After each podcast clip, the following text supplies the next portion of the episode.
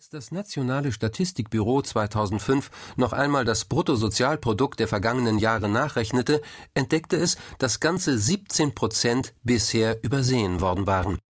Chinas Wirtschaft war um 2,33 Billionen Yuan, 233 Milliarden Euro, größer als bislang angenommen. Wer dem Kapital freien Lauf lässt, verliert es aus den Augen. Deng Xiaoping dürfte sich dieses Risikos wohl bewusst gewesen sein, als er die Kommunistische Partei 1978 dafür gewann, in China wieder zuzulassen, wogegen sie stets gekämpft hatte, den Eigennutz. Seine vier Modernisierungen erlaubten Bauern wieder auf eigene Rechnung zu wirtschaften, beteiligten Manager an Gewinnen von Staatsunternehmen und entließen Millionen Menschen ins Abenteuer der Selbstständigkeit. Ideologisch war dies ein großer Schritt, praktisch jedoch nur ein kleiner. Auch nach drei Jahrzehnten roter Kampagnen war überall im Land ersichtlich, dass die Chinesen nicht nach Gleichheit strebten, sondern nach materiellem Nutzen.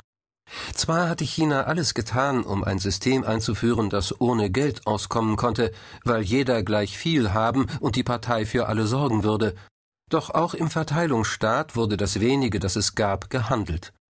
Wo keine Währung existierte, entstanden andere Zahlungsmittel, Naturalien, Gefälligkeiten und natürlich das kommunistische Quasigeld, die Bezugsscheine für Reis, Tee, Fleisch oder Kleidung, deren Wechselkurse je nach Angebot und Nachfrage schwankten. Die Idee, ein solches System könne sich selbst regulieren, passte nicht ins Bild der Kader. Aber da alle anderen Versuche katastrophal geendet hatten, war man bereit, es nach Maos Tod im Jahr 1976 zu versuchen.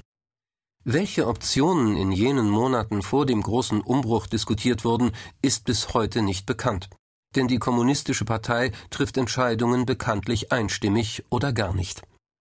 Aber sicher ist, dass in ihren Reihen kaum jemand eine Ahnung von den Kräften des freien Marktes hatte.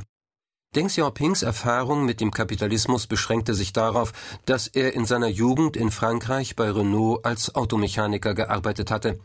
Auch der spätere Premierminister und Zentralbankchef Su Rongji, der damals in der staatlichen Wirtschaftskommission Reformkonzepte erarbeitete und von dem Deng einmal sagte, er sei der einzige unter uns, der etwas von Wirtschaft versteht, war kein gelernter Ökonom, sondern Ingenieur. Einer der wenigen, der die Welt der Marktwirtschaft tatsächlich von innen kannte, war Rong Yiren, den sie den roten Kapitalisten nannten, weil er vor Gründung der Volksrepublik 1949 in Shanghai ein erfolgreicher Großunternehmer gewesen war und der Partei zu Beginn der Reformpolitik frisch aus dem Straflager entlassen, erklärte, dass die Arbeiter und Manager in den Staatsunternehmen mehr Profite erwirtschaften würden, wenn Profitdenken in ihrem eigenen Leben kein Tabu mehr wäre. Noch ein anderer Faktor ermutigte die Partei, sich dem Kapitalismus zu öffnen. Die Kapitalisten selbst. Seitdem US-Präsident Richard Nixon 1972 zu Mao gereist war, hatte sich in Peking ein reges Treiben westlicher Delegationen entwickelt, die gern mit China ins Geschäft kommen wollten. Sie versprachen, Fabriken zu bauen, um dort moderne Waren für China und den Export zu produzieren. Das würde Arbeitsplätze